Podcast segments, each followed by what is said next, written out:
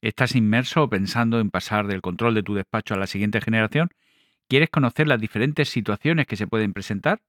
Pues pulsa en el like y quédate hasta el final porque este programa también te interesa.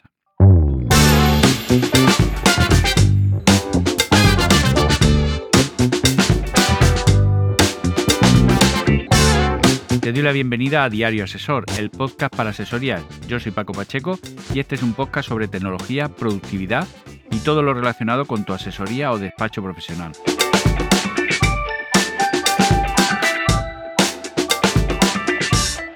Este es el episodio 12 y te voy a ayudar a analizar la situación que se ocasiona cuando se produce el, el, cambio generacional en el despacho. Son situaciones muy frecuentes y que producen a menudo tensiones. Hoy vamos a examinarlo.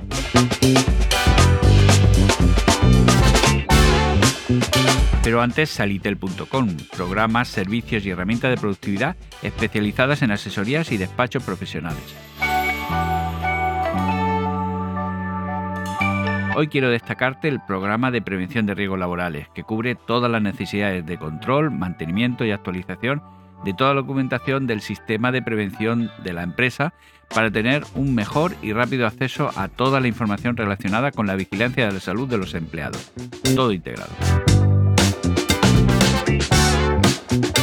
Y ahora sí, pasamos al contenido del programa de hoy, que eh, ha sido inspirado por una conversación reciente que tuve con una asesora en el que hablamos sobre la situación que se produce en los despachos eh, cuando hay dos generaciones condenadas a entenderse a la hora de liderar la asesoría. Aunque es inevitable hablar de tensiones y dificultades, permíteme que empiece con algo positivo en relación con este asunto. Realizar el traspaso generacional de un negocio a la siguiente generación es un éxito personal y profesional del empresario, digamos veterano, que a veces no es valorado en la siguiente generación. Y aunque esto va por barrio, al final no queda otra que entenderse y hacer un acto de generosidad por ambas partes, intentando por todos los medios pensar en el futuro del despacho y de las familias que dependen de él.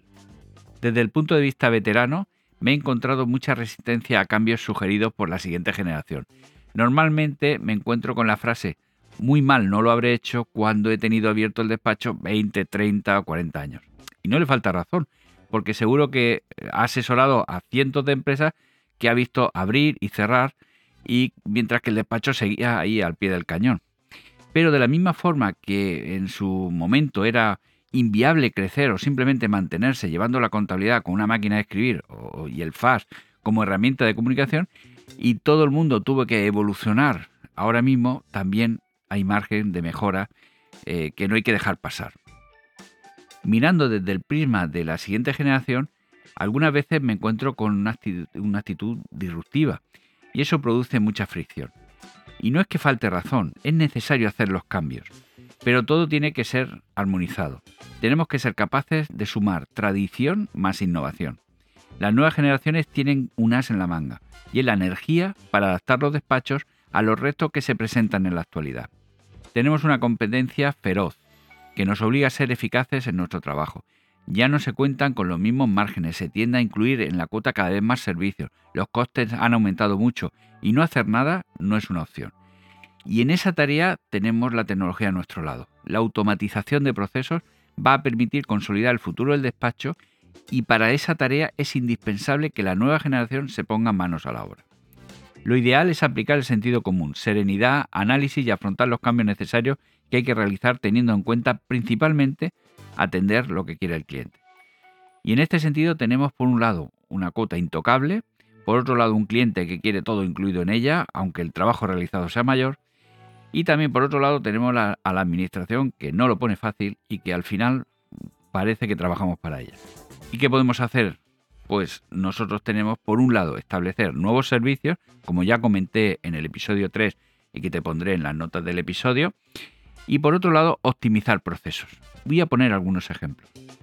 Si nuestro cliente ya tiene una estructura administrativa interna, podemos trasladarle la parte contable para que tenga eh, en tiempo real el estado de sus cuentas.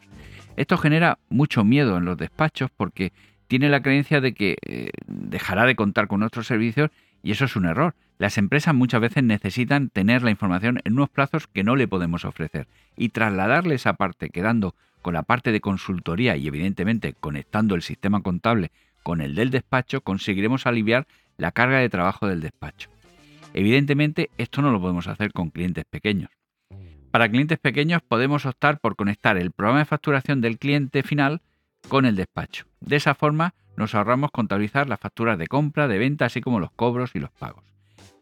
También podemos entregar a una app al cliente para que pueda escanear, lo que viene siendo hacer una foto, a las facturas y que automáticamente se presentarán en la contabilidad de ese cliente en el despacho para su contabilización y además quedarán adjuntas al asiento. Todo esto representa un enorme ahorro de tiempo que podemos dedicar a analizar con más detalle a los clientes, poner en marcha la web, escribir artículos, captar más clientes que compensen esa subida de costes eh, y la falta de subida de cuotas. Conclusiones. Estar en el punto de transición donde dos generaciones conviven en el día a día en un despacho es un éxito personal de todos. Por un lado tenemos la veteranía que da la experiencia y que nos permite no cometer errores del pasado, como el aporte de energía, nuevas formas de hacer y optimización de procesos que hay que llevar a cabo para que el despacho dure tanto como para que otra generación vuelva a hacerse cargo eh, de este. Y esto es un reto ya más difícil. La combinación de tradición más innovación es el secreto para que este desafío generacional acabe en un buen puerto. ¿Te encuentras ahora mismo en esta situación? Ponle un comentario que me gustaría leerlo. Y llegamos al final del programa de hoy, no sin antes animarte a que dejes tu comentario y valoraciones de 5 estrellas en tu programa de podcast, darle a like y suscribirte y sobre todo pedirte que lo compartas en redes sociales porque eso ayudará a seguir creando contenido interesante. Me puedes encontrar en Twitter, Telegram y YouTube como arroba salitel y en el formulario de contacto de salitel.com. Te agradezco que llegaras hasta el final y nos escuchamos en el siguiente episodio.